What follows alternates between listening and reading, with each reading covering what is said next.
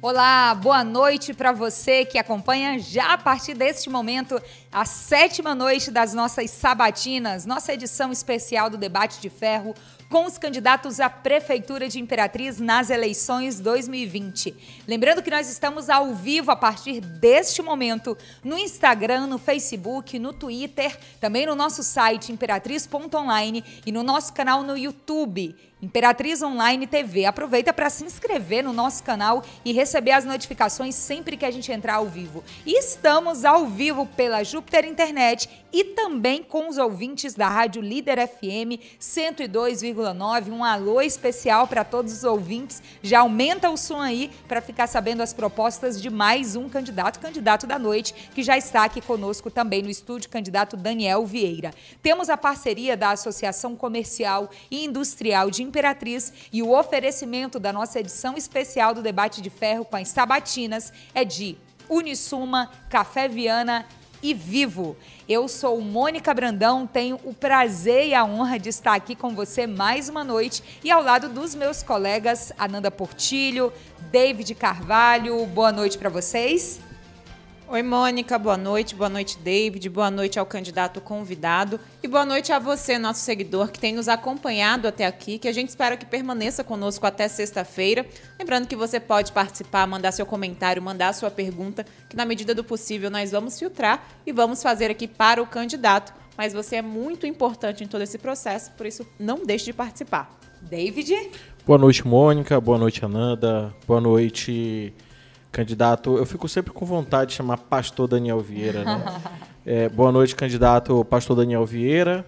E boa noite, audiência esmagadora. Estamos aqui reunidos para mais uma sabatina, né, Mônica? É isso, aquele frio na barriga de sempre, mas principalmente a vontade de levar informação para você que nos acompanha pelas plataformas digitais e também pela rádio. Eu aproveito para cumprimentar nesse momento o nosso convidado da noite. Também vou chamar de Pastor Daniel Vieira, que é o nome mais popular também conhecido durante toda a campanha eleitoral. Lembrando que o pastor está aqui hoje, dia 28 de outubro, por ordem de sorteio em na presença de todos os representantes das coligações, inclusive o representante da coligação dele estava aqui no dia do sorteio e viu que ele foi sorteado justamente para hoje, dia 28. Eu vou começar apresentando então o perfil do candidato desta noite. Daniel Vieira de Lima tem 51 anos, é formado em pedagogia, filosofia e teologia, é pastor e escritor e também é empreendedor casado, tem três filhos e concorre agora à Prefeitura de Imperatriz. Boa noite, seja bem-vindo ao Imperatriz Online.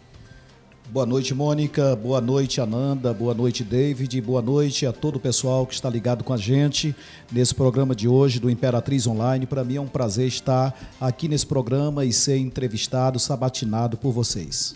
Tudo bem, então. Como a gente sabe, sabatina tem que perguntar diretamente de pontos, pontos específicos que a gente trabalha no Imperatriz Online, os planos de governo, os projetos para a Prefeitura de Imperatriz, caso seja eleito. Eu li, obviamente, todo o seu plano de governo e também o plano de governo de todos os outros candidatos à Prefeitura de Imperatriz. E eu vou começar a primeira pergunta de um ponto que me chamou a atenção, candidato. Aqui, logo no início, na descrição do seu plano de governo, tem escrito assim, que o seu projeto ele é moderno, audacioso, arrojado e inédito como eu falei anteriormente, eu li todo o seu plano de governo e li dos outros candidatos. E o que eu vi de principal característica é uma convergência muito grande de propostas, muito parecidas. Então, o que, que teria de inédito no seu plano de governo, já que ele é tão parecido com os demais? Qual o que, que tem de diferente na sua proposta? Primeiro que ele é o primeiro projeto de governo, nós começamos a falar dessas propostas antes dos demais, porque eu já estou em campo aí antes, numa pré-campanha, desde o ano passado. E isso aí que a gente fala, já falávamos desde o ano passado, nas nossas reuniões, nos bairros, com as pessoas. Então, primeiro que ele é, é, é, foi o, o, o primeiro projeto, outros vieram depois do nosso, tá? Mas a outra coisa, nós temos pontos no nosso projeto de governo que os demais não têm. Quando nós falamos que ele é, por exemplo, arrojado, é porque na área da infraestrutura, na, da mobilização urbana, nós temos a ideia de construirmos uma avenida que liga a Beira Rio até a ponte Dom Afonso Gregory. Para se pensar em um projeto desse, tem que se ter coragem, tem que ser arrojado, porque já teve inclusive outros candidatos que debocharam, disseram, ele sabe quanto custa, por exemplo, essa avenida? E não é só essa. No caso também da gente fazer uma avenida que ligue o Grande Sebastião Regis, passando pelo Santa Inês na Quinta do Jacó, até a 15 de novembro, também é um outro projeto arrojado que temos aí no nosso plano de governo, entre outras coisas que nós pensamos. Então, por isso, é um projeto arrojado. E ele também é um projeto eficiente, porque tudo aquilo que a gente colocou no papel é aquilo que realmente Imperatriz precisa e que se dá para fazer. Depende do gestor que Imperatriz vai escolher. Ok, candidato, obrigada por essa primeira resposta. Pessoal, eu vou continuar aqui ainda com a descrição, tudo bem? Já já a gente passa a palavra. Vamos começar com a descrição, porque ela acaba sendo longa, é uma característica do seu plano de governo, e eu acho que é bem interessante esclarecer alguns pontos para o eleitor. Um outro ponto que me chamou muita atenção é que o senhor entra pelo PRTB, que é o Partido da Renovação Trabalhista do Brasil, e o senhor entra nessa campanha com o seu partido, não é isso?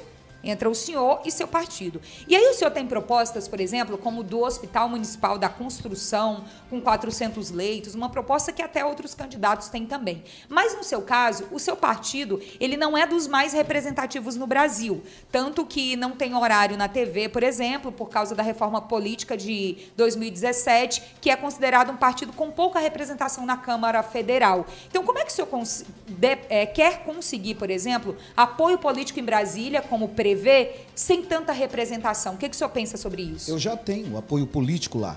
Independente de partido, eu tenho amigos no Congresso Nacional. Se hoje eu for em Brasília, eu tenho amigos senadores, eu tenho amigos deputados federais, que inclusive vão me buscar no aeroporto se preciso, que vão no hotel onde eu estou, que conversam comigo, que abrem portas e que nem são do meu partido, mas já são amigos de longas datas. Me refiro a, por exemplo, o Silas Câmara, que é o presidente da bancada evangélica lá no Congresso Nacional. O Silas é um amigo que nós temos e ele é deputado federal pelo Amazonas. Nós temos a deputada Lauriette, que é deputada federal e é deputada pelo Espírito Santo. Nós temos o Marcos Feliciano, que é deputado federal e é deputado pelo Estado de São Paulo.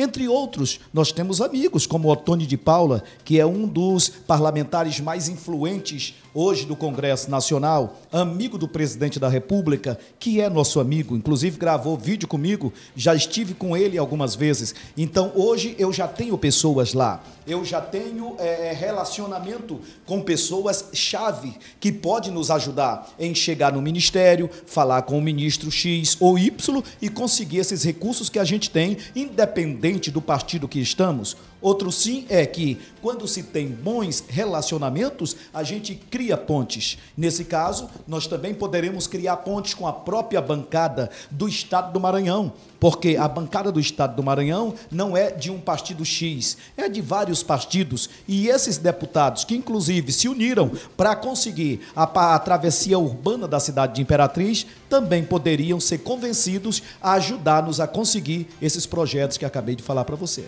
Ok, obrigada, Nanda. Candidato, boa noite. Ainda nessa mesma linha né, do seu plano, como diz a descrição, ser um plano inovador, ser um plano diferente. Quando a gente observa ele em relação a, de outros candidatos, não todos, mas ele também não prevê a instalação de escolas em tempo integral. Até cita creches, né, que seriam para as mães poderem trabalhar é, com mais tranquilidade, mas ele não cita escolas em tempo integral. Mas, ao mesmo tempo, é, dentro dos seus objetivos, o senhor fala sobre implementar inovação e tecnologia na escola de modo a melhorar o sistema de educação público. E aí eu queria saber o que, que o senhor acha sobre a escola de tempo integral e se ela não entrou no seu governo, porque o senhor acredita que não tem verba para a construção ou se de fato é uma ideia que o senhor não compactua. A ideia é excelente, é algo que nós podemos fazer. Nem tudo que vamos fazer está no projeto de governo a gente pode sim incluir isso aí no governo e não apenas no projeto. Isso aí é uma ideia muito boa. Imperatriz precisa e podemos fazer isso não é, construindo uma escola para isso, mas a gente pode fazer usando uma ou outra escola que tenha instalações que sirva para usar a escola em tempo integral. De fato, nós precisamos colocar isso na cidade Imperatriz. Não dá de fazer em todas, mas dá de se começar com uma, com duas ou com três durante toda a gestão. Mas isso é uma coisa interessante que nós precisamos sim começar na cidade Imperatriz. Não sei se construindo uma nova escola ou aproveitando essas que já estão aí, mas de fato, nós, apesar de não ter no nosso projeto de governo, é algo que a gente pensa sim e acredito que iremos realizar no nosso governo. Eu queria só pedir para o senhor complementar, desculpa, explicando sobre essa questão da implantação de, de, tecnologias e inovação dentro da rede municipal de ensino, né? Que, de acordo com seu plano de governo, é para melhorar o alcance, melhorar até o trabalho do professor e, consequentemente, o ensino que esse aluno recebe. Hoje você sabe que existe é, uma criação muito grande de aplicativos para tudo que você pensa na vida. Então, hoje é inadmissível que um aluno vá para uma sala de aula e simplesmente se sente na frente de um quadro de giz e aprenda e escreva num caderno de papel. A gente precisa que a modernidade e a tecnologia chegue até a sala de aula. E para que isso aconteça, nós precisamos desenvolver é, é, tecnologias que chegue lá. Por exemplo, vocês aqui têm uma tecnologia excelente na apresentação desse programa, na didática do programa e tudo mais. A gente precisa levar isso na sala de aula, criando uma plataforma que realmente é, é, é, seja eficiente para que o aluno acompanhe as aulas através de uma plataforma, os trabalhos e o próprio professor fazendo também parte dessa plataforma, que ela seja uma, uma plataforma centralizada de de onde parta né, o método de ensino, de onde parta aquilo que vai se chegar à classe, e os alunos participam também da mesma plataforma e recebendo esses conteúdos de forma online e respondendo também de forma online. Isso é modernidade e isso é o que precisa ser feito na sala de aula. Ok. Obrigada. David? É, seu candidato, tem aqui no, no item infraestrutura. É, construir o maior anel viário urbano desta região do país, né? abrindo novas avenidas para melhorar a fluidez no trânsito. Está bem explicado aqui no seu plano de governo. É, seu candidato, como que o senhor faria para viabilizar economicamente a criação de um anel viário, tendo em vista que a gente tem uma obra de duplicação da BR aqui que que está uma novela, né, uma, uma, uma, obra bem difícil de, de, ser executada. Como que o senhor conseguiria executar essa obra aqui em quatro anos sem recursos, seu candidato? Ou de onde viria esses recursos? Primeiro se precisa ter projeto e alguém que acredite no projeto e que corra atrás do desenvolvimento do projeto. Tá? Mas, de fato, nós precisamos que um anel viário seja criado por exemplo, se tem aqui um projeto de criar um porto seco aqui na região já de Davinópolis, ali próximo à ferrovia, nós precisamos fazer uma avenida que ligue o Grande Bom Jesus a Pedro Neiva de Santana. Isso aí já faria parte do anel viário. Por quê? Porque a entrada do Bom Jesus está congestionada, trânsito demais para quem vai para o cemitério, para quem vai para o Dom Afonso Gregory, o Teotônio Vilela ou o Jackson Lago. Então, nós precisamos criar uma avenida que desafogue o trânsito. Isso aí já seria uma perna do anel viário, porque é evidente que você não vai pegar uma obra desse porte e começar ela de uma vez e fazer toda, mas você vai por partes. Depois, você pega a outra parte que vai ligar Pedro Neiva de Santana à BR-010, que inclusive já foi anunciado pelo gestor que faria, não fez. E agora, porque é época de campanha, ele começou a mexer por lá. Não sei se ele vai fazer, mas Daniel Vieira fará. Então, nós podemos ter o projeto do anel viário, se não der para fazer de uma vez, faz-se por parte, como eu falei aqui, até que ele seja completado, até que ele seja feito. Obrigado, candidato. Pessoal, como é que estão as movimentações nas nossas plataformas nesse momento? Tem participação já do nosso seguidor? Tem participação aqui no YouTube, tá movimentadíssimo. Que bom, a gente fica aqui feliz no Instagram também, muita gente participando aqui, comentando, perguntando. Já tem pergunta? Tem, já fica tem bastante vontade, pergunta. Ananda. Então vamos lá, vou começar pela pergunta do Oséias. Oséias Bill Inset. Ele diz o seguinte: candidato, você sabe que o povo está cheio de palavras bonitas. O que garante que o seu plano de governo irá se concretizar? Pois é, mas eu não sou aquele político de carreira que sabe enganar, que sabe mentir. Eu sou pastor, cara, em primeiro lugar. Eu sou um homem de negócio também, sou empreendedor, e eu não estou aqui diante dessa câmera para enganar você de casa. Para prometer algo que não vou lutar por ele. É evidente que eu não prometo que tudo que está no meu projeto será feito 100%. Nós precisamos fazer projetos e correr atrás para desenvolver o projeto. Pior é quem nem projeto tem. Agora, isso aqui não são só palavras bonitas, não. Isso aqui é realmente palavras de um homem que quer fazer de tudo para mudar a história de Imperatriz. Eu não sou aquele velho político que promete e não cumpre, que dá o tapinha nas costas e que vem aqui mentir para você. Eu venho aqui falar a verdade olhando para você, telespectador, na sua casa, você aí e eu aqui, estou te dizendo que tudo isso que tem no nosso projeto, nós vamos é lutar para fazer. Nós vamos é correr atrás para fazer e para mudar a história de Imperatriz. Imperatriz precisa de um homem arrojado, que tenha muita determinação, que tenha muita coragem e que tenha temor de Deus em primeiro lugar, porque Imperatriz está ficando atrasada no tempo. Imperatriz está regredindo. Então isso aí não é só um projeto, é de fato algo que nós vamos lutar para criar e fazer na história de Imperatriz e na cidade de Imperatriz. Obrigada por ter respondido a pergunta do nosso seguidor. Daqui a pouquinho no próximo bloco a gente traz mais perguntas dos seguidores, sempre agradecendo a participação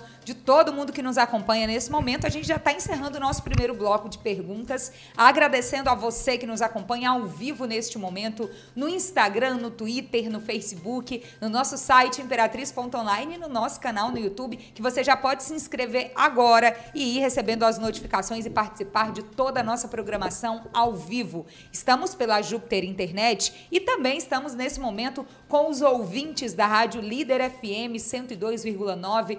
Um beijo e um abraço para os ouvintes, que a gente agradece muito a participação sempre. Temos a parceria da Associação Comercial Industrial de Imperatriz, o oferecimento de Unisuma, que tem um recado especial. O mundo muda, você se transforma. Vestibular Unisuma 2021. Use sua nota do Enem ou faça sua prova 100% digital. Acesse vestibular.unisuma.edu.br. E também temos o oferecimento aqui na nossa edição do Debate de Ferro, edição especial com as sabatinas do Café Viana e da Vivo, que acredita nos projetos do Imperatriz Online. A gente fica bem feliz. Obrigada a você que participou, que nos acompanhou até agora. É só rodar a vinheta e a gente já segue. Imperatriz Online. Online. Começando então agora o nosso segundo bloco, 21 horas e 17 minutos. Eu já inicio com pergunta para o candidato também. Candidato, eu convido o senhor agora a gente continuar falando sobre infraestrutura.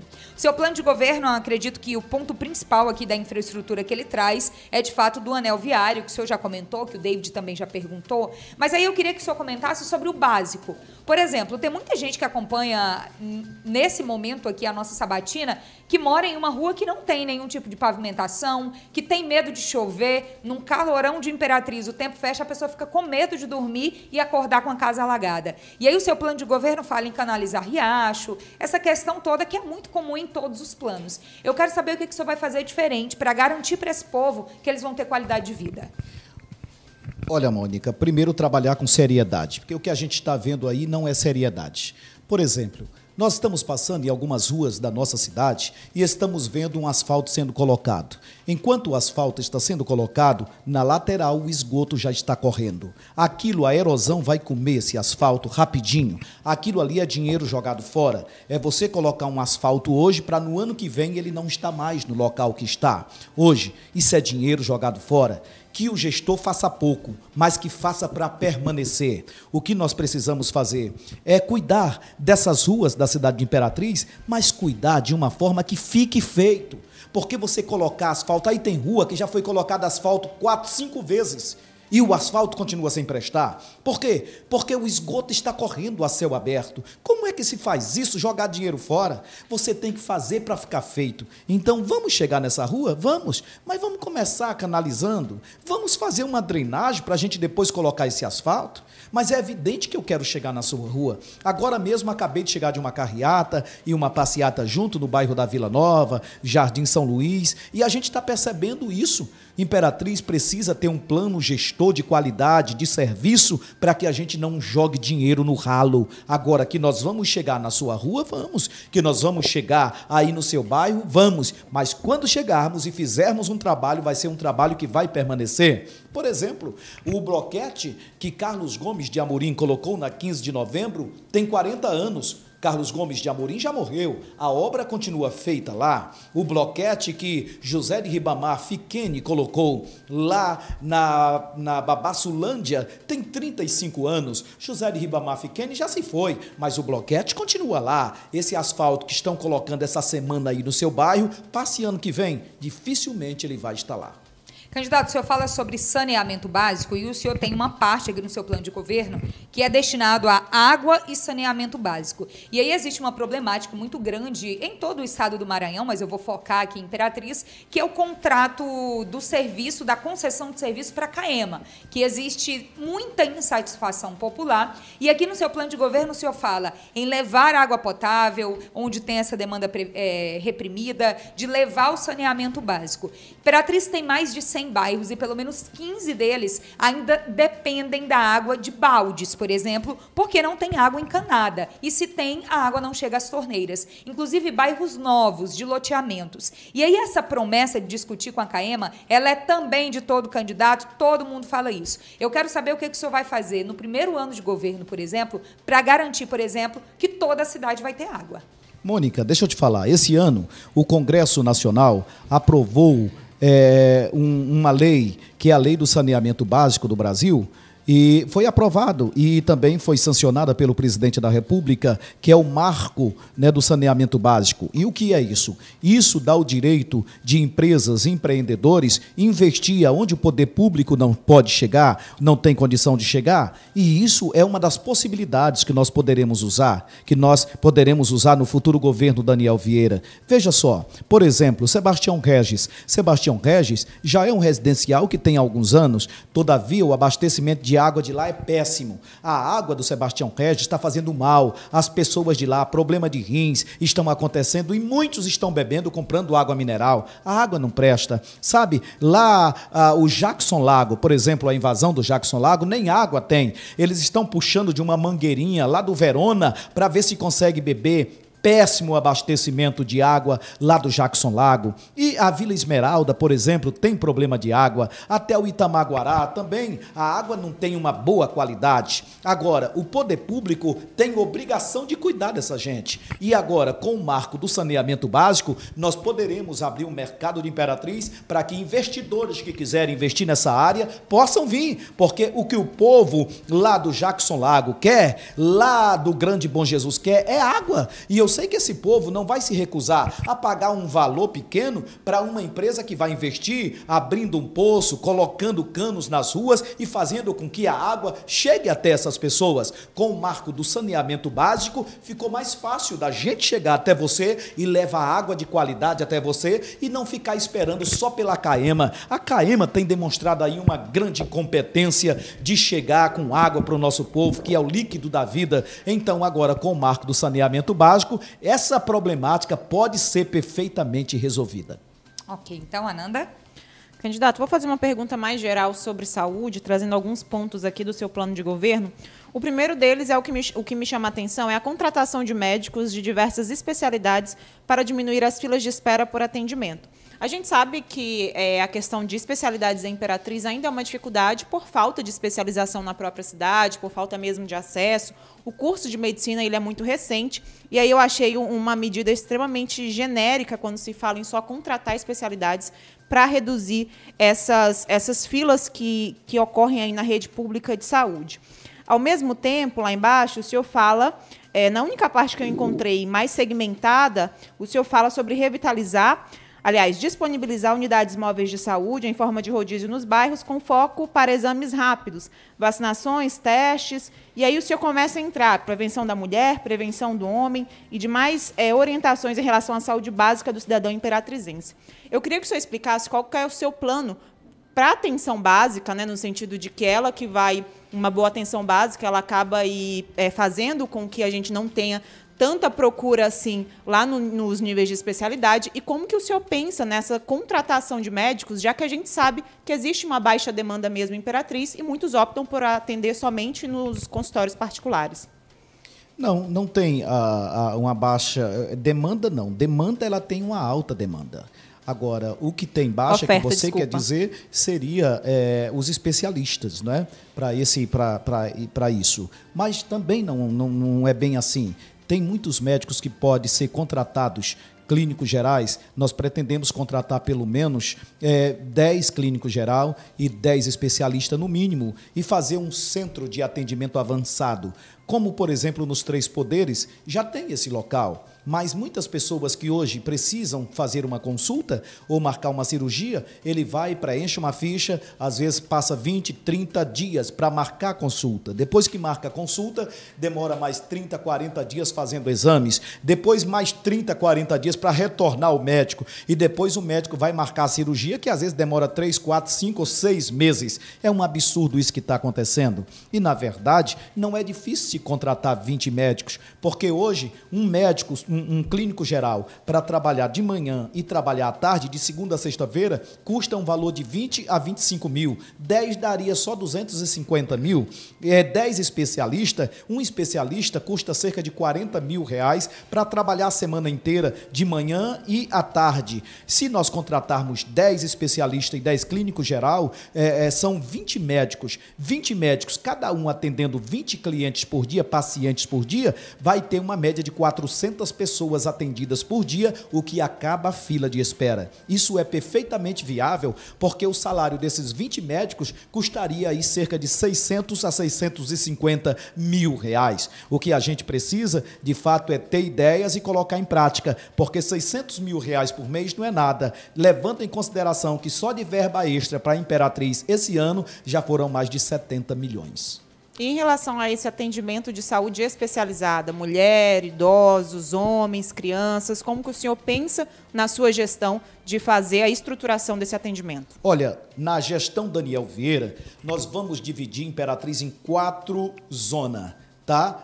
Quatro zonas. Nós vamos pegar Pedro Neiva, passando pela Getúlio Vargas até a Beira Rio e a BR. E nós vamos dividir a cidade em quatro zonas de administração: a zona, a, a zona leste, a zona oeste, a zona norte e a zona sul, como as grandes cidades. Todo mundo que mora naquela região do Conjunto Vitória é a zona leste. E quem mora aqui nessa região de Nova Imperatriz é a zona oeste. Ali no lado da cafeteira é a zona norte e esse outro local aqui da Getúlio Vargas, Albacuri, é a zona sul. Com isso, o que, que nós vamos fazer? Nós vamos pegar os centros de atendimento avançado, como hoje seria a ideia dos três poderes, e colocar um em cada local desse, para que as pessoas dessas regiões não precisem se deslocar ao único local aqui no centro da cidade. Que lá na Zona Sul tenha o seu centro, que lá na Zona Leste tenha o seu centro, que lá na Zona Norte tenha o seu centro. Assim, nós levamos esse mesmo atendimento que queremos oferecer aqui, lá em cada zona da nossa cidade.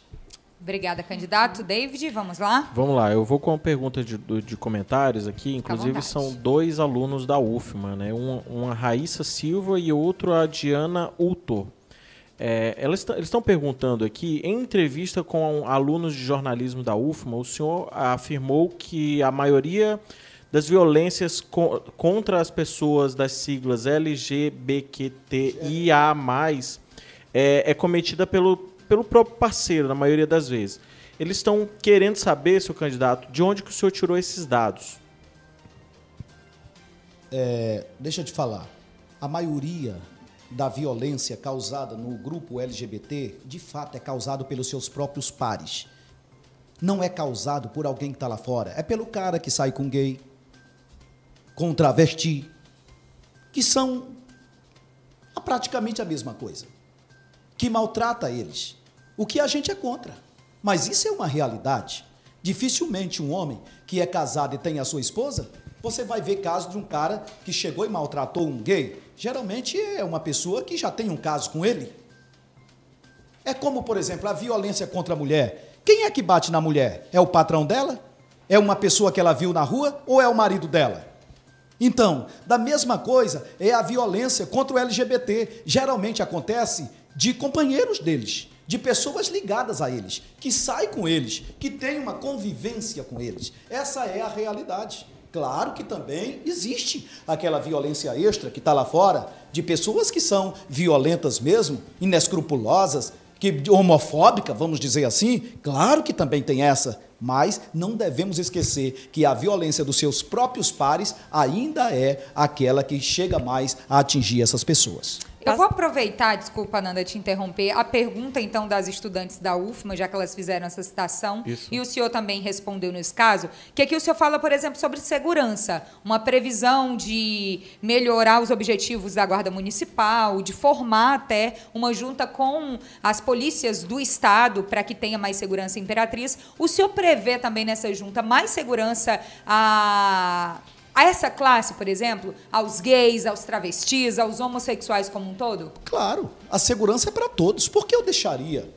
alguma pessoa ligada ao LGBT de fora? Daniel Vieira não vai ser o prefeito dos crentes, dos católicos. Você é o prefeito de todos.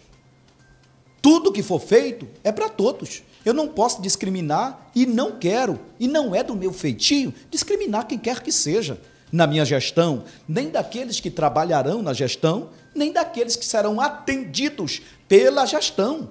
Todos serão tratados de igual modo.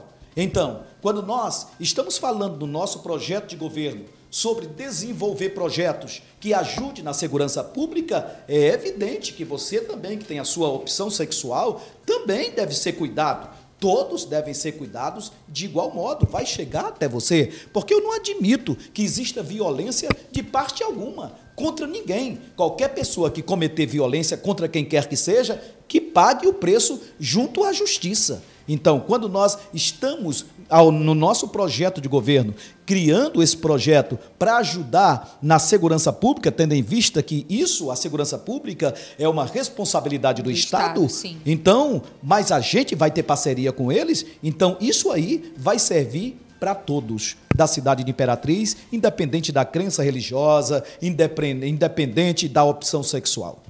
É bem importante a gente explicar isso mesmo para o seguidor, porque a Guarda Municipal tem uma responsabilidade maior ligada ao patrimônio do município, aquilo que é do cidadão imperatrizense, enquanto a segurança pública, de fato, é de responsabilidade do governo do Estado. Só para deixar explicadinho, Ananda.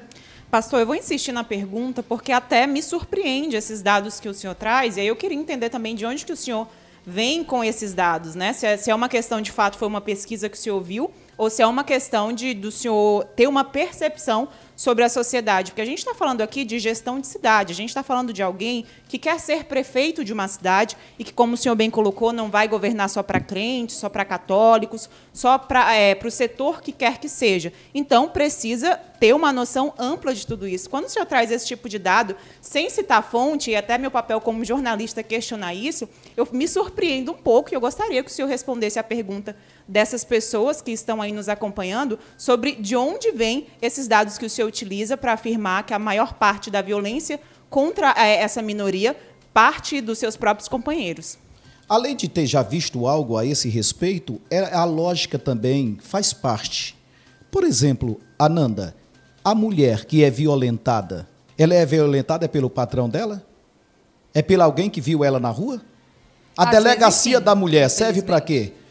Para resolver esse problema. E geralmente a mulher que é atingida, que é violentada, é por quem? É pelo companheiro dela. Não é por alguém que de repente passou na rua e atingiu essa mulher, deu um soco nessa mulher, fez o olho dela ficar preto. Não. Toda a violência contra a mulher geralmente parte do seu companheiro e não de uma pessoa na rua. É como a questão LGBT.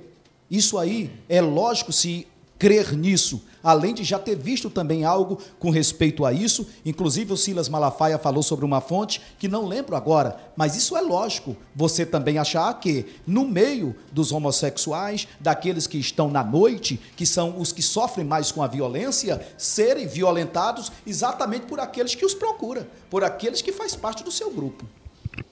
Pastor, com todo respeito, mas o senhor faz uma, falta, uma falsa simetria entre mulheres e população LGBT. E aí eu acho realmente que, como um candidato a prefeito, o senhor precisa se aprofundar mais nessas duas questões em específico, porque, de fato, elas fazem parte da gestão. Eu também preciso e você também poderia me dar essa informação, já que você é claro, é jornalista e bem informada, me passe certeza. ela, então, já que você discorda do que eu estou falando. Com toda certeza, estou disponível para o diálogo, inclusive.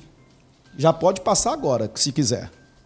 Qual informação que o senhor gostaria? Essa aí, já que você tem um dado melhor do que eu, passe para nós. Não, exatamente. Por isso que eu não estou afirmando aqui, porque eu não tenho dado, eu sou jornalista, eu sou responsável. Então, de fato, eu não posso afirmar uma coisa e que eu não tenho dado. completamente também, já que você não, já que eu não tenho dado e nem você, Mas a nossa palavra tem o mesmo peso. responder ou não. Obrigada. Vamos seguir aqui. Ninguém tem dado, a gente segue. Então, sem dado, se tem opiniões. E é isso que a gente está discutindo aqui. Não há problema nenhum. Obrigada à pergunta que veio também dos nossos seguidores. Candidato, eu queria pedir só para o senhor deixar o microfone bem posicionado na hora que estiver falando, para não ter nem não perder o áudio em nenhum momento aqui da nossa conversa.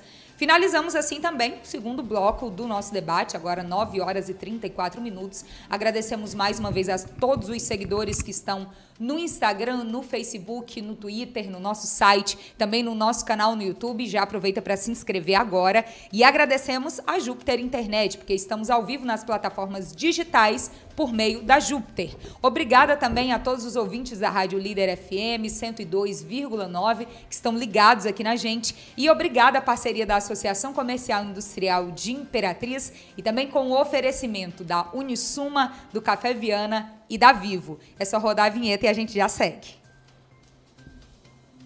Imperatriz online. Vamos voltar então, seguir aqui. Candidato, eu convido o senhor a gente conversar agora sobre um outro ponto do seu plano de governo, começando pela agricultura, já que a gente vai falar um pouquinho sobre desenvolvimento econômico, essa parte mais de economia.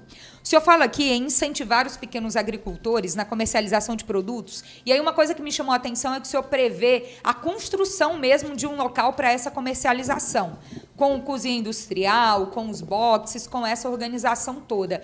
queria saber primeiro se o senhor já tem ideia de onde será isso e também como será essa construção.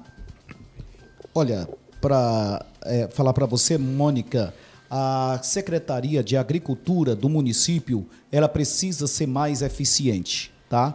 Para alcançar o pequeno produtor rural dos nosso, do nosso município, nós precisamos alcançá-los, tá? Ah, e, e para isso nós precisamos desenvolver esses projetos que apoiem o pequeno produtor, que desenvolva ou, ou, que leve até esse, esse pequeno produtor né, condições para que ele trabalhe e chegue até a gente. Por exemplo, a questão das feiras. As feiras elas precisam ser melhor cuidadas. Tem umas feiras que estão sendo realizadas à noite na nossa cidade. Mas, por exemplo, lá no Santa Inês é sexta-feira, aqui na Praça da Bíblia é quarta-feira. Essas feiras, a tendência é que elas funcionem todos os dias e que o local onde elas estão funcionando e as pessoas trazem os seus produtos, elas precisam ter uma instalação melhor, que seja uma cobertura metálica, que tenha um banheiro para que as pessoas possam ir até lá, que tenha uma estrutura para que as pessoas exponham os seus produtos e também os clientes que vão até lá, também eles sintam maior conforto para estar nesses locais. Ou seja, então não seria um ponto específico, seriam nas feiras que já existem na cidade? Exatamente. Seria naquelas feiras que já começaram a funcionar tá? Nós precisamos melhorar o local aonde essas feiras funcionam para receber esse pequeno produtor rural com melhores condições de ele fazer uma apresentação dos seus produtos. E ainda insistindo nessa parte, existe um ponto aqui na cidade que historicamente é pauta sempre que a gente entrevista algum gestor público ou alguém que se pretende ser gestor público, que é o setor do mercadinho. Principalmente porque ele é bem importante tem um caminho que vem, por exemplo, da BR-010 para quem vem para o centro da cidade. O trânsito é caótico em qualquer momento do dia e eu quero saber o que, é que o senhor pensa para resolver a situação. Olha, com a criação da SEASA, que eu não sei se vai ser criado, mas nós, pelo menos, terminaremos esse projeto que está sendo iniciado aí a passos de tartaruga, tá? Mas eu penso que Com a, a, criação da SEASA, Mônica, vai melhorar já a questão desse tráfego ali no mercadinho, porque os grandes caminhões vão descarregar na SEASA e as pessoas que vêm dos municípios próximos abastecer aqui em Imperatriz, eles vão se dirigir para lá. Então, com a criação da SEASA, a gente já melhora bastante essa, essa questão dos transtornos ali do mercadinho, aquele tumulto ali do mercadinho. Mas no mercadinho também se precisa oferecer outras coisas. Por exemplo, a área central do mercado, nós precisávamos que ali tivesse uns box melhor equipados. Se você vai lá, por exemplo, em Belo Horizonte, no mercado central, você vê uma antiga feira que foi toda coberta, fez um mercado coberto com box padronizados, que tem uma apresentação melhor. O nosso mercadinho está simplesmente a Deus dará, funcionando de cada jeito, e eu de, de qualquer jeito. E eu acredito que uma das formas de melhorar a situação do mercadinho é, de fato, construir a SEASA. Se não for construída, não for concluída, o senhor se compromete, caso seja eleito, a fazê-la? Não, nós vamos fazer. Porque tem um projeto aí para a construção da SEASA, mas eu estou te falando, Mônica, que está muito lento, tá, nem está, né? Mas precisamos ter a SEASA. Qualquer grande cidade que se preza precisa de uma SEASA, de uma SEASA, Mônica. E é o que nós vamos lutar para fazer. Com a criação da SEASA, já vai melhorar bastante, principalmente o tráfego de caminhões pesados aqui na região do Mercadinho. Ok, a gente vai interromper um minutinho só as perguntas para fazer uma pequena celebração aqui ao vivo. Pessoal, neste momento somos 175 mil no Instagram. Muito obrigada a todos os nossos seguidores. Chegamos a essa marca agora ao vivo durante a entrevista. A gente fica muito feliz porque cada número desses 175 mil seguidores são pessoas. São 175 mil pessoas acompanhando o nosso trabalho. E fora os mais de 280 mil que a gente também tem no Facebook. Muito obrigada pelo respeito e o carinho de vocês. Vamos seguir então aqui com a nossa entrevista, agradecendo mais uma vez por termos chegado a esse número. Para a gente é motivo de felicidade. Passo para você, David. É, Mônica, tem aqui no item segurança, cidade segura, cidadãos em paz criar objetivos para serem desenvolvidos pela Guarda Municipal, formar equipe de especialistas juntos às polícias civil e militar e elaborar projetos de parceria para a segurança pública e usar o sistema de vídeo monitoramento para dar segurança ao cidadão e não fomentar a indústria de multa. Eu gosto bastante desse tema porque é, foi, uma, é, é foi e é ainda uma polêmica na cidade, que é o vídeo monitoramento, os radares e a zona azul. E aí eu gostaria que o candidato explicasse é, o que ele tem de projeto para cada item né, desse, de, desses que estão em questão hoje pela, pela sociedade. Seu candidato, o que o senhor fará com a Zona Azul quando o senhor assumir a, a cadeira? O que o senhor fará com o vídeo monitoramento e qual destino o senhor dará aos radares de Imperatriz? Certo. Pessoal, a Zona Azul, eu pretendo acabar com ela. Tá? A Zona Azul, de fato, nós queremos acabar com ela. Não é justo que pessoas que trabalham no nosso centro comercial precisem se deslocar cinco quadras, seis quadras para colocarem as suas motos ou seus carros, porque não pode ficar próximo ao local que trabalham, sobre o risco de serem multadas e pagar é, uma diária que fica caríssimo se você levar em consideração o mês inteiro de trabalho. Então, a Zona Azul, de fato, nós queremos acabar com ela. Agora, o vídeo monitoramento é algo excelente que a cidade precisa, principalmente se usado realmente para dar segurança à população, para pegar uma placa de um carro que foi furtado, que é, é, é que ou, ou, de uma moto, a, pessoas que estão usando de uma moto para, às vezes, é, praticar assaltos. Então, ele serve muito para a segurança da nossa população. E isso aí nós precisamos manter na nossa cidade, mesmo porque foi algo muito caro que foi implantado e é importante que a gente tenha desde que seja usado muito mais para a segurança do nosso, do nosso povo do que para usar através de multa. Os radares, em muitas é, é, é, ruas da nossa cidade, em muitas avenidas, eles precisam, eles são eficientes, eles evitam o, o, o tráfego exagerado ou, ou, a correria de alguns condutores, precisa em muitos lugares. Agora, é evidente que a, a, a fábrica de multas, pela quantidade que foi instalado, a gente pode dizer que foi isso que foi feito em Imperatriz, aí já é um exagero. Muitos desses pardais que foram colocados não precisam. Muitos desses pardais que foram colocados foram colocados ali simplesmente para saquear o bolso do povo e não porque o gestor que está aí queira o nosso bem e queira a nossa segurança.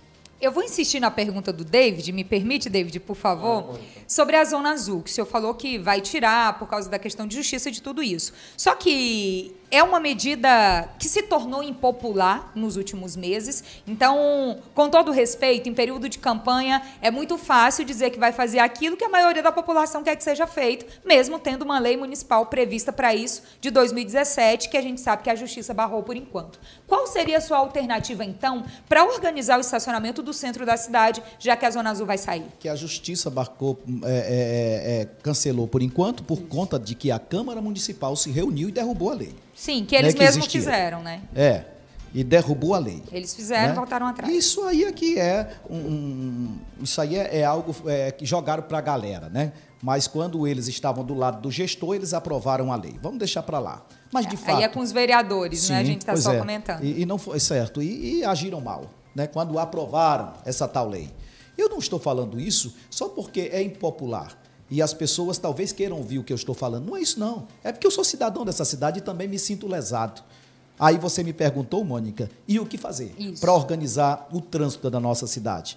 Meu Deus, e a Guarda Municipal? Meu Deus, e a CETRAN? Meu Deus, e a Polícia Militar? Tem gente demais já para organizar o trânsito da nossa cidade. Então dá para se organizar o trânsito da nossa cidade sem lesar as pessoas, sem cobrar das pessoas algo mais. Porque, sinceramente, nós estamos cheios de tudo você paga. De tudo você paga. Do jeito que está aí, daqui a pouco vão pagar, vão cobrar para a gente estar tá sentado na porta de casa numa cadeira, na nossa casa. Está um absurdo isso. A gente não pode aceitar.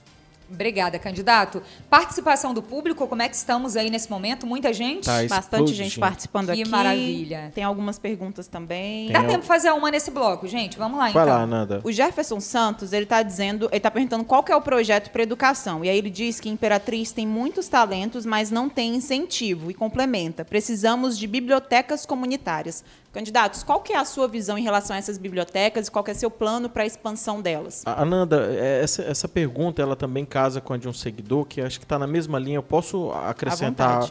É, o, o, seguidor também está tá, tá colocando aqui, é, Pastor Daniel, que o salário dos professores, né, hoje não é, não é categorizado de forma técnica, né, pelo nível técnico do professor e que isso também vem provocando uma queda no índice de desenvolvimento de educação.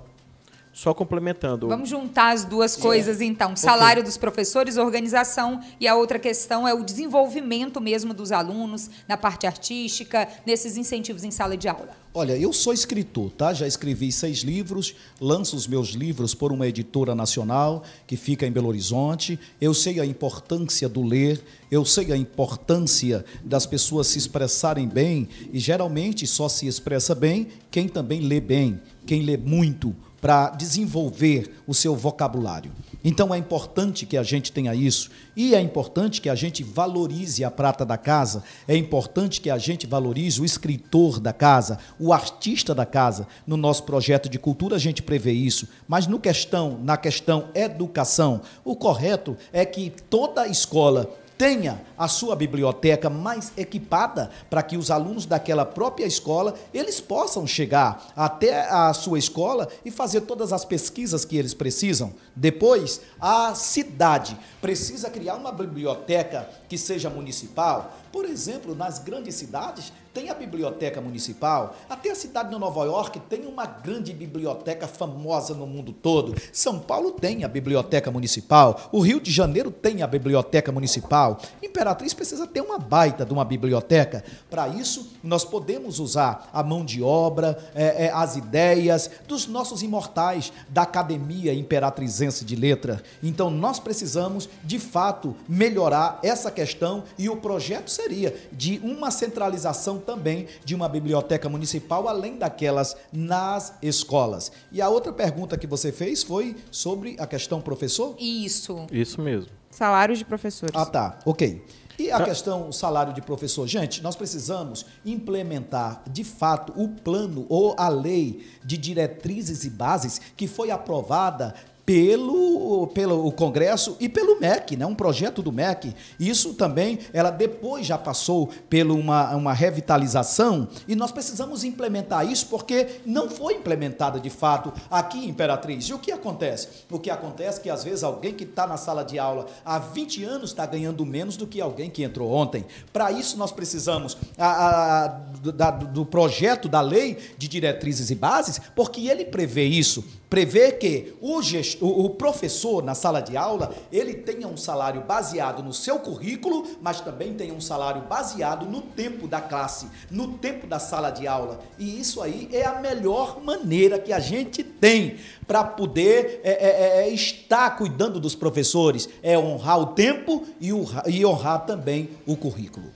Obrigada, candidato. Agradecemos aos seguidores. Duas perguntas respondidas. Mais alguma coisa? Não, só co colocar o nome do seguidor ah, na sim. hora que eu não coloquei. Essa pergunta é do Alexandre. E a sua, Ananda? Jefferson Santos. Então, duas perguntas respondidas ao mesmo tempo, porque era sobre educação. A gente agradece muito a participação de todos os seguidores. Finalizamos, neste momento, o terceiro bloco da nossa sabatina. Já passamos por quase todos os pontos da administração pública Imperatriz previstos, no caso, pelo pelo candidato Daniel Vieira. A gente agradece muito a todo mundo que nos acompanha no Instagram, no Twitter, no Facebook, no nosso site e no nosso canal no YouTube, Imperatriz Online TV. Estamos ao vivo nas plataformas digitais por meio da Júpiter Internet e estamos ao vivo também na rádio Líder FM 102,9. Um alô especial para todos os ouvintes. Temos a parceria da Associação Comercial Industrial de Imperatriz e o oferecimento de Unisuma, Café Viana e Vivo. Começamos então, depois da vinheta, o nosso quarto bloco. Imperatriz Online. Agora faltam 10 minutos para o final da nossa sabatina. Eu já volto diretamente com o candidato.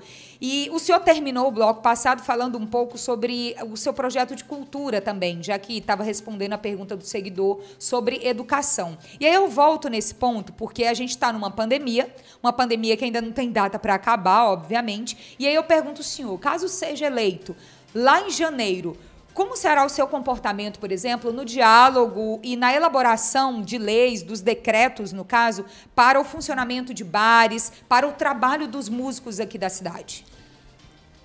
Olha, eu sou contra o lockdown. Eu fui contra o lockdown no início da pandemia. Sou contra hoje. A pandemia, eu acho que já atingiu o pico, porque Imperatriz, eu creio que mais da metade da população já pegou o Covid. Então, o que nós temos hoje é um grande número de músicos na nossa cidade, de cantores da noite, desempregados, passando necessidade mesmo. E a gente tem que olhar para esse povo.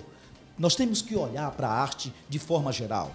Imperatriz teve um homem chamado José de Ribamar Fiquene, que era juiz e foi prefeito da nossa cidade. Era escritor e também compositor. E o Fiquene falava: Nós precisamos aculturar a Imperatriz. E eu concordo com ele. Nós precisamos aculturar a Imperatriz. Agora, quando você pega uma banda da Bahia para vir tocar aqui numa festa de Réveillon de Carnaval e dá um cachê de 400 mil para essa banda, enquanto que o músico da cidade ganha mil reais para fazer uma apresentação e ainda não pagam e ainda atrasam. O que é isso, gente? Isso é um desprezo com a nossa cultura local.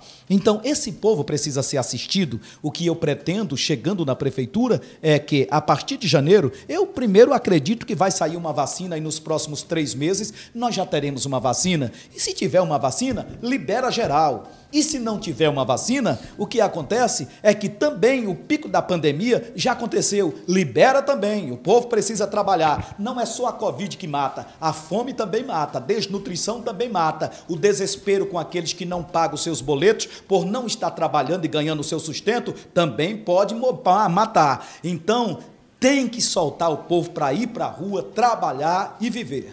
É, candidato, aproveitando ainda essa, essa parte dos músicos, da cultura, é, o dia tem 24 horas, né? O, é, 8 horas desse dia a gente passa trabalhando. Aí sobra-se um, um, um, um, pouquinho ali de tempo, porque nós precisamos dormir, para o entretenimento. Uma das coisas que os músicos mais reclamam é sobre o horário de fechamento dos bares, às duas da manhã. Qual que é o seu ponto de vista sobre esse assunto e o que, que o senhor tem de proposta para melhorar essa questão dos músicos e o horário? Olha, é, as grandes cidades não param, funcionam 24 horas.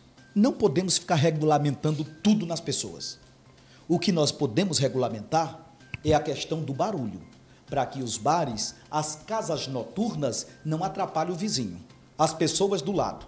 Agora, se aquele bar ele é fechado, se não atrapalha, não incomoda, não sai barulho, não sai som, eu não tenho que regulamentar nada. Ele pode ficar aberto 24 horas. Lá, o, o gestor daquele empreendimento, o dono, o proprietário daquele empreendimento, então ele é que vai regularizar, dividindo em turnos as pessoas que ali vão trabalhar. Mas eu não posso chegar para um restaurante e dizer tu tem que fechar X hora. Não, ele pode ficar a noite inteira aberta. Desde que entre um grupo à tarde, sai à meia-noite, entre outro à meia-noite, sai às seis da manhã e tudo mais. Mas esse negócio de ficar regulamentando o horário para isso ou para aquilo, eu, eu não concordo com essa regulamentação toda. Deixa o comércio andar, deixa a economia rodar. O que nós vamos regulamentar é se por acaso aquele bar, aquela casa noturna está tirando o sossego das pessoas. Mas se não tiver, pode funcionar tranquilamente 24 horas por dia. Ok, seria uma mudança na legislação, mas é o que o senhor pretende. Agora, candidato, neste momento, o senhor vai ter o tempo de dois minutos e eu gostaria que o senhor se direcionasse ao eleitor e ficasse à vontade para dizer para o eleitor por que o senhor é a melhor opção. Depois, já... esse recorte será colocado nas nossas redes sociais. Já está terminando? Já, já está terminando. Ah, então foi, foi rápido demais, ué. Bem rápido. Bem, gente, em primeiro lugar, eu quero agradecer aqui o pessoal do Imperatriz Online que nos cedeu a oportunidade de estar aqui. Quero dizer que fico muito feliz de ter, de ter, de ter sido sabatinado aqui pela Mônica, pela Ananda e pelo David, uma equipe que é extremamente competente e faz essa, é, esse trabalho aqui chegar até você. Mas agora, para encerrar a nossa participação, eu quero dizer para você que está em casa, pessoal, se nós colocarmos aqueles que já estiveram, não vai mudar nada. Se tu quiser mudar alguma coisa na tua vida, faça algo diferente. Se fizer só o que sempre fez, nada vai mudar. É como no caso de Imperatriz, se colocarmos aqueles que já tiveram, não vai mudar nada. Há 15 anos atrás, não tinha nenhuma economia maior do que Imperatriz entre Goiânia e Belém. Hoje, o PIB de Imperatriz é 6 bilhões e meio. O PIB de Marabá é 8 bilhões e meio. 2 bilhões maior que o nosso. O PIB de Paraopebas é 18 bilhões três PIBs da cidade de Imperatriz. A renda per capita hoje de Imperatriz é 25 mil. A renda per capita de Paragominas dá 26 mil. A renda per capita de Marabá, 31 mil. E a renda per capita de, para, de Paraopebas é 91 mil. Nós regredimos, nós ficamos para trás.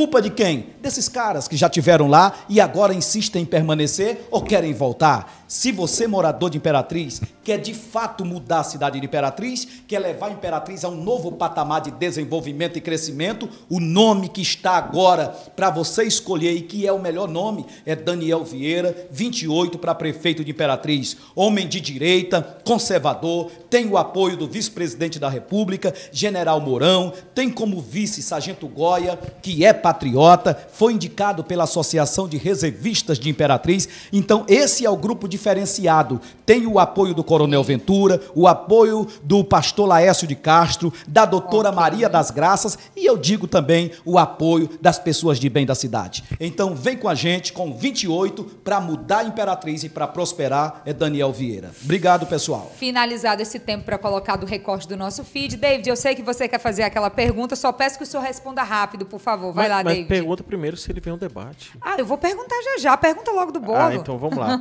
Seu candidato, a gente, nós temos uma tradição na cidade que é o bolo, né, de metros muito grande e que isso foi organizado aí agora por essa gestão. Uh, só que isso gera muita controvérsia também com a população. Muita gente quer o bolo de metro, outra, gente, outra parte quer o bolo organizado. E o senhor, o que, que o senhor vai fazer em relação ao bolo de Imperatriz, seu candidato? Resposta e rápida, por favor. Não vou fazer aquele bolo de metros e metros, porque a Imperatriz está com 168 anos. Fazer um bolo de 168 metros não dá, né, pessoal? Além da bagunça que é demais, nós precisamos ser mais ordeiros. Agora, precisamos sim fazer bolo que dê para todos que vão na festa, mas não precisa ser servido daquela forma que dá bagunça, é muito feio. Todo mundo opinando, então, que passa por aqui, todos os candidatos opinando sobre essa tradição. E aí, a última pergunta: o senhor vem no debate? Venho sim, quantos debates for preciso, ou estaria aqui com prazer nesses debates participando com vocês. Ok, mais uma vez, muito obrigada pela sua participação. Nós do Imperatriz Online agradecemos muito e temos muito respeito pela sua candidatura. Desejamos boa sorte também nesse processo. E eu agradeço também aos colegas. Mais uma sabatina finalizada, né, pessoal? Ananda, David. Pois é, Mônica, mais uma sabatina finalizada. Vou aproveitar para ler dois comentários. Vamos lá. É, aliás, um comentário que me chamou muita atenção, que foi da Associação dos Surdos de Imperatriz. Ah, que legal. Que eles dizem é, que bom a acessibilidade na sabatina em Libras para nós que somos surdos. Que e para a gente do Imperatriz Online é muito importante que vocês estejam participando desse processo também, já que a gente sabe que o processo eleitoral é o maior processo democrático dentro da nossa nação. E é por isso que, a- que hoje a gente tem intérprete de Libras, né? Ok. Que, que a gente, a Mônica já está emocionada. O tempo, gente, Mas a gente fica super feliz. tempo. E de resto, o pessoal está me perguntando muito dos dados aqui. Gente, me adiciona lá no Instagram, me pede os dados, a gente conversa sobre, eu envio pesquisa sobre, não tem problema, tá? Vamos fazer uma reportagem sobre isso. Então, David, pronto. só agradece. Mônica, obrigado por- estar do seu lado aqui. Ananda, Pastor Daniel, é uma honra tê-lo aqui no, no estúdio. Muito obrigado pela audiência de hoje. Obrigado, Ok. seguidores. Quem tem amanhã, vamos lá, produção, rapidinho, dizer que amanhã, quinta-feira, tem entrevista com Sandro Ricardo, que já precisou, eh, já confirmou presença. E na sexta-feira, Mariana Carvalho também, presença confirmada. Dia 2 de novembro é nosso grande debate em que todos os candidatos foram convidados. Finalizamos agora, neste momento, a nossa transmissão ao vivo no Instagram, no Twitter, no Facebook, no nosso site, no nosso canal no YouTube e também na rádio Líder FM. Agora, 22 horas. Muito obrigada a todos os ouvintes. Estivemos no ar com a parceria da Associação Comercial Industrial de Imperatriz, oferecimento de Unisuma, Café Viana e Vivo. E a gente se vê amanhã em mais uma sabatina. Até lá. Imperatriz, são mais.